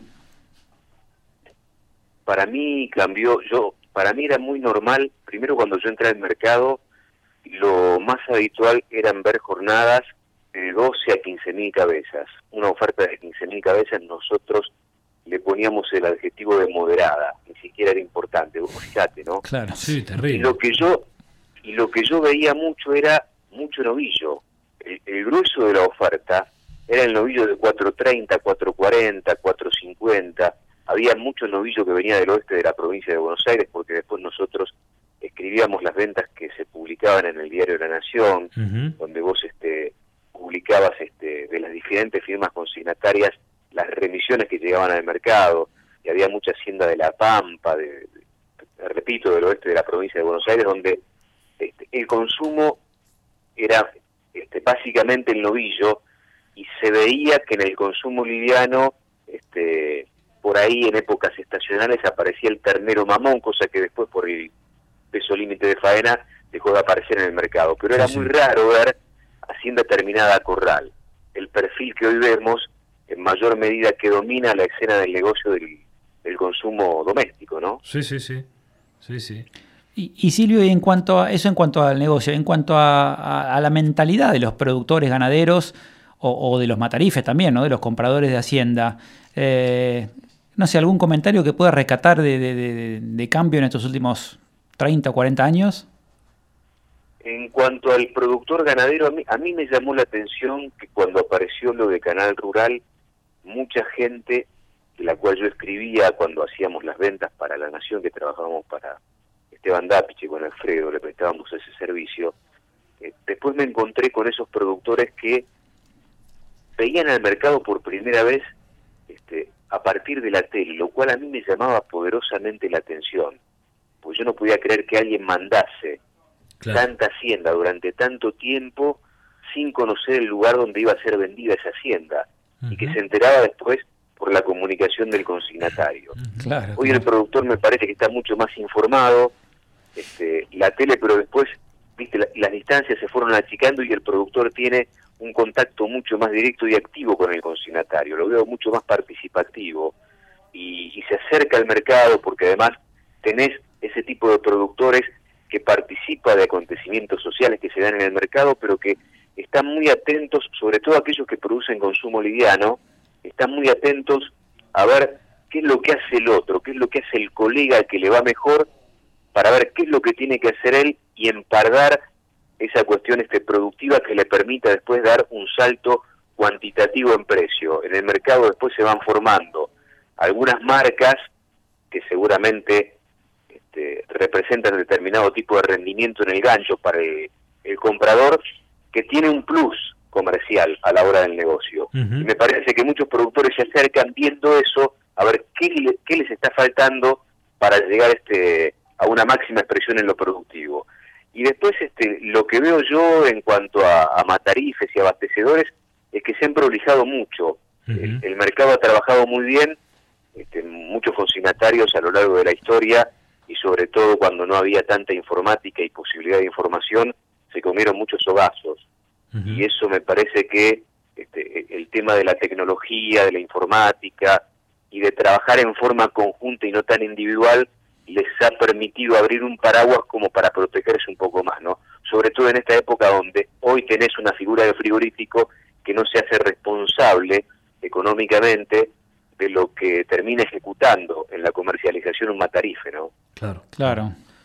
Contame cómo, cómo estás viviendo esta época de pandemia en el mercado, cómo, cómo se está viviendo eso. Eh, acá desde la distancia uno sabe que las ventas ya no hay remate público, o sea, digamos, son, son ventas más al oído, lo que se llama venta al oído. ¿Querés contarnos un poquito eso? Mira, los remates públicos han, han vuelto en, las últimas semanas. Ah, mira han tenido una reunión los consignatarios, se han definido volver a la subasta pública pero se hace con, con mucho protocolo y demás, que, es lo que corresponde. Y la verdad es que la situación de pandemia, que si bien es cierto al sector agropecuario, la tocó indirectamente, la roza indirectamente, este, nadie está exento de esto, eh, nosotros este, somos personajes, si querés, privilegiados, porque más allá de los protocolos que hay que cumplir para cuidarse, Tenés podemos seguir laburando, lo cual, claro, ¿viste? es un plus de ventaja este, enorme con respecto a buena parte de la sociedad que está muy golpeada que en definitiva termina incidiendo en el negocio agropecuario porque el precio que hoy debería tener eh, la hacienda, el que se produce sobre todo eh, de manera muy intensiva, corral, este, cualquier tipo de hacienda, este, hoy debería tener un precio mucho más atractivo del que tiene. Y eso tiene la explicación fundamentalmente en cómo está producto de la pandemia buena parte de la sociedad argentina, que lamentablemente eh, mucha se ha quedado sin laburo otra tanta está peleando para dejar de, ser pobre. Vos fíjate lo, sí, sí, absolutamente. ¿no? Sí, sí, absolutamente. Yo creo que todo vuelve, ¿no? Y, en, este caso, eh, siempre digo que tenemos la responsabilidad de ser los actores del que estamos trabajando hoy. Y eso es una responsabilidad, ¿cierto? Y bueno, la verdad es que eh, yendo un poco al tema de, de, lo que tratás, eh, muy preocupante, eh, digamos, hablar de precios bajos o de precios en este contexto es, a, mí me parece a veces que hay que ser respetuoso, uno lo habla desde el punto productivo, no desde el punto de vista del consumo, ¿no? O sea, porque hablar de un precio bajo a una persona que necesita consumir carne es como, como que, digamos, no queda bien, por así decirlo, ¿cierto? Pero eh, yendo a lo que es la, la, relación de precios, ¿no? La relación de precios, eh, vamos un poquito más a los temas de, mercado. La relación de precios de los insumos para lo que es tu, vos tenés un programa destacado, eh, digamos, en, lo que es el sector feedlot, o sea, donde todo lo que todo lo que se hace desde el punto de vista feedlot de ese sector pasa, digamos, gran parte por tu programa de, ahí en Canal Rural. Eh, en ese programa vos estarás viendo a los productores estar sufriendo esta situación de una, eh, todos los insumos muy, muy altos y su valor de producto muy bajo. ¿Cómo, cómo, cómo estás notando el ánimo del productor filotero?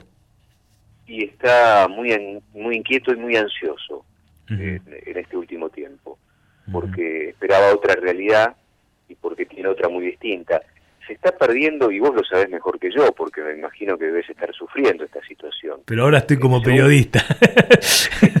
no, bueno, pero podemos pero podemos compartir datos, porque esto está bueno para la gente también. Sí, tal cual, tal cual. Eh, está bueno para la gente que entienda que por ahí el que tiene vacas, genéricamente hablando, ¿no? En un corral y a las cuales les da de comer, mucha gente tiene un preconcepto y supone que el tipo es un potentado y que tiene toda la vida resuelta. Correcto. Que está en un en estamento de la sociedad que puede mirar desde un lugar muy arriba por la cual camina la gente promedio en la Argentina. Y no es así. No, no. Y no es así. Este, Por eso está bueno porque la radio, viste, es muy democrática y te permite llegar a, un montón de lugares. Hoy aquel que tiene un animal comiendo en un corral, que lo fue a comprar, que se lo compró al criador que tiene vacas y, que produce un ternero y que ese ternero no puede ser terminado por distintas cuestiones por el, criador y que lo tiene que vender y de eso trabaja, aquel que compra ese ternero para engordarlo, para terminarlo como que esté listo para después llevar el bife a la mesa del consumidor, está perdiendo entre 5 y 10 mil pesos. Sí, correcto. Depende de cómo sea su corral, de cómo trabaje con determinado tipo de eficiencia o depende de lo que produzca y está perdiendo mucha plata. Acá lo que tiene que saber el consumidor, que en definitiva, aquel que genera ese, ese animal que después va con destino a frigorífico, no le pone el precio a la mercadería, es tomador de precio.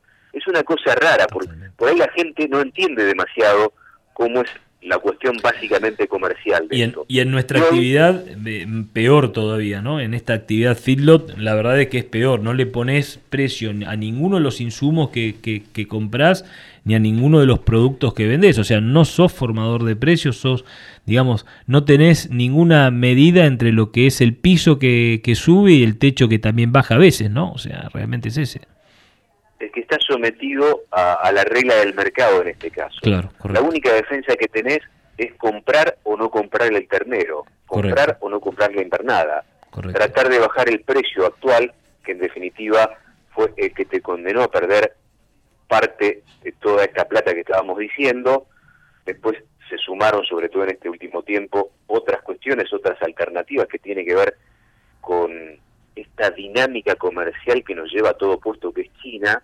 Sí, sí, totalmente. En, en la vida había comprado un grano de maíz en el mundo y ahora no solo que compra toda proteína animal que ande dando vueltas por el mundo, todo aquel que produce sabe que en China tiene un comprador seguro, más allá después de las condiciones comerciales que tengas, pero sabes que tenés un comprador y ahora está comprando maíz y se va a transformar probablemente en uno de los principales importadores de maíz. La verdad que es impactante y esto es es lo que está determinando que más allá del precio de invernada de ese ternero que le compras al criador, hoy el costo de la alimentación esté en niveles que si vos te pones a evaluar, decís, yo vendo un ternero gordo en pie, 115 pesos, y el maíz está este, 14 mil la tonelada, ¿cuánto, ¿cuánto está el costo por kilo producido? Debe andar por ahí, alrededor de 140 pesos, perdés plata como loco. Pero esas variables no las manejás. Eh, decime en, como última pregunta, y pues tenemos que ir cerrando, ya estamos, pero no te iba a cortar, por supuesto que no. Eh, nos pasamos un poquito de tiempo y nos, disculparemos, con, nos disculparemos con Hugo. No, pero bueno, imposible que, cortar esta conversación. Eh, la pregunta es la siguiente. Suponiendo que uno se adecua a, esta herramienta defensiva que vos mencionabas, ¿no? El productor deja, el filotero deja de encerrar porque deja de comprar porque no hay negocio.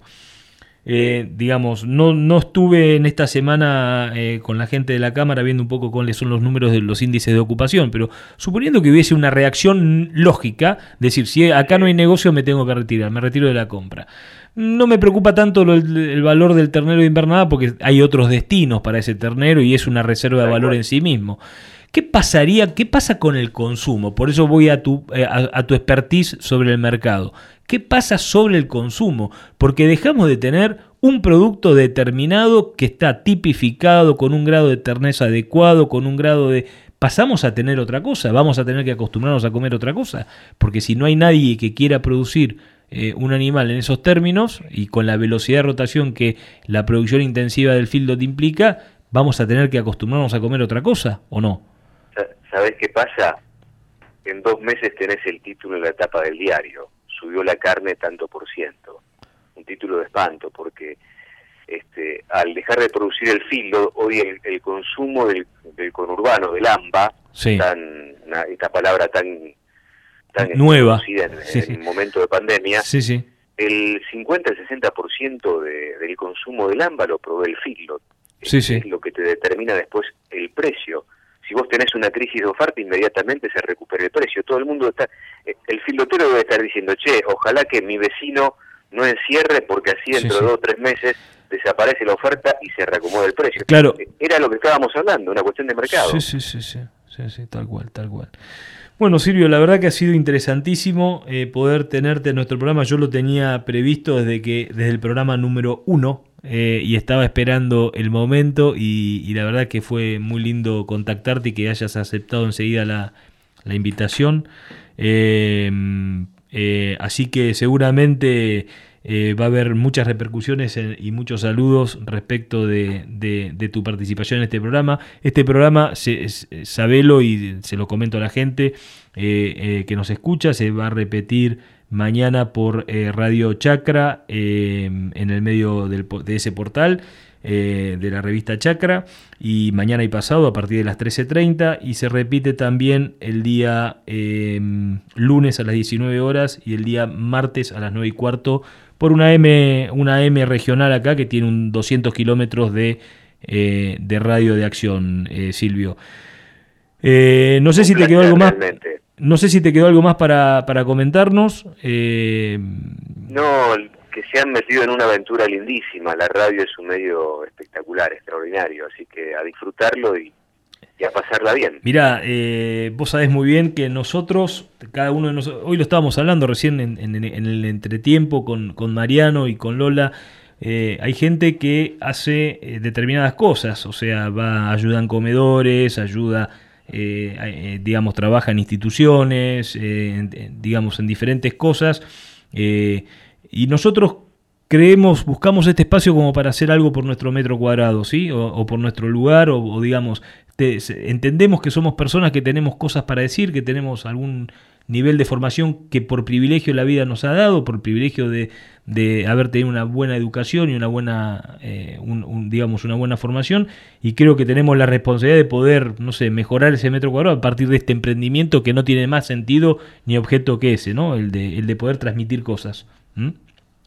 Lo felicito a todos realmente, lo felicito, porque a veces es, sobre todo un viernes, es más cómodo estar en casa preparando el fueguito, compartiendo con alguien este, alguna charla involucrarse, porque además, además del juego que significa hacer radio, también hay mucha responsabilidad en eso, ¿no? Este, y la verdad que yo lo felicito porque es una responsabilidad y asumir un compromiso.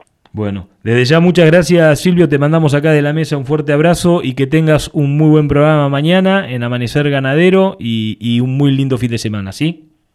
Igualmente para ustedes, abrazo grande, muchas gracias. ¿eh? Gracias a vos. Bueno gente, vamos concluyendo lo que fue esta transmisión, se nos hizo un poquito largo. Eh, todo, digamos, creo que fue un muy, lindo programa, muy interesante programa. ¿Cómo lo viste, Mariano? Sí, muy interesante, la verdad. Este, bueno, temas relacionados. Eh, interesante conversar con Silvio, ¿no? Me, hubiera quedado eh, con varias preguntas para hacerle, pero bueno, el tiempo es tirano. Eh, ya lo volveremos a tener a Silvio seguramente en el programa. Muchas gracias, Mariano. ¿Algo más para decirlo, La? Sí, yo quiero agradecerle a la gente de Joaquín Alberdi, que nos deleita, deleita todos los, los, viernes con un vino diferente, y contarles que si quieren asociarse al Club del Vino pueden hacerlo pasando por la vinoteca en Alcina 332 o llamando al 2926 49 70 74. El vino de hoy se lo lleva Mariano. Muy bien, bueno, vamos a entregarle entonces el vino a Mariano el día de hoy. Eh, en, el nombre de Joaquín Alberdi le hacemos también, le damos el agradecimiento a todos nuestros auspiciantes que son los que hacen posible este programa. Gente, a concentrarse en las personas, a concentrarse en eh, nuestra capacidad de hacer, a concentrarnos en nuestro metro cuadrado, alineemos objetivos, ocupémonos, ocupémonos. Así que nos vemos próximamente en una nueva emisión de Valor Campo.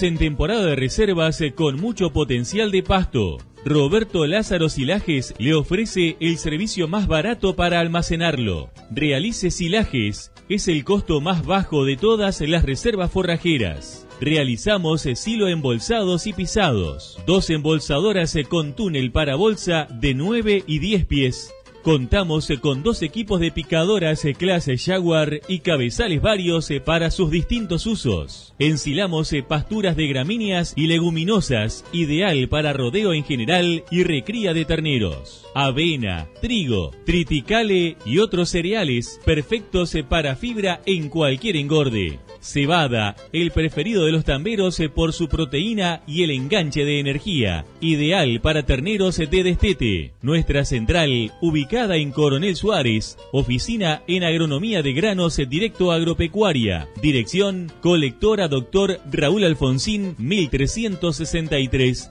Rotondas, Ruta 85 y 67. Teléfonos, WhatsApp 2926 40 20 82, oficina y 2926 40 0199, Roberto Lázaro.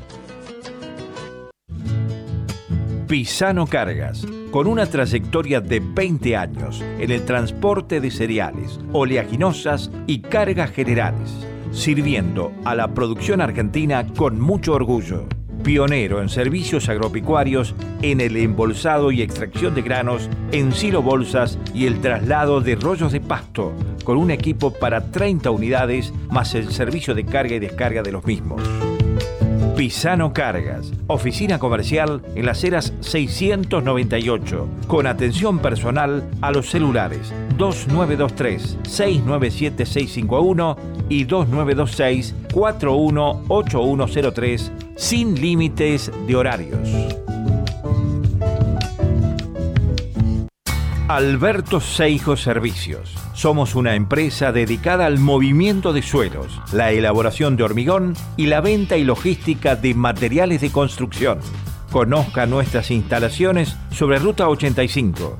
Entre múltiples tareas realizamos bases y su nivelación para galpones, fundaciones para construcción, terraplenes para tanques, parquizaciones, pozos para piletas, caminos, venta de tierra negra. Consúltenos al 02923 695602. El email albertoseijoservicios arroba. Ruta 85, casi llegando a la rotonda. Alberto Seijo Servicios, una empresa dedicada a soluciones en la construcción. Premin, Nutrición Animal. Línea completa de concentrados, sales y aditivos nutricionales para bovinos, cerdos y ovinos. Arme con nosotros su plan ganadero. Asesoramiento sin cargo. Premin es nutrición inteligente para su plantel de cría, engorde o tambo. Parque Industrial Tandil. En internet www.premin.com.ar. Comuníquese con el técnico en la zona Maximiliano Leiva al 0249 458 1619. Cuatro Huellas Express. Tenemos las mejores carnes y te las llevamos a domicilio. Comunicate al 2923 468732 o al 02923 465167. Además, contamos con el servicio de Mercado Pago. Y atención, estimados clientes, les solicitamos que sea al momento de su llegada. Hay más de cuatro personas en el salón, espere su orden de entrada fuera del mismo. Estamos aplicando todas las medidas y sugerencias para seguir atendiéndolos de la manera más profesional, higiénica y con la mejor disposición frente a esta coyuntura. Cuidémonos entre todos. Cuatro Huellas Express. En Coronel Suárez, Trevor Agro maquinaria agrícola vial, asesoramiento técnico, dimensionamiento de equipos, servicios y repuestos. Consúltenos. Estamos en Ruta 85, al lado de la GNC. Trevor Agro. Compromiso con el cliente.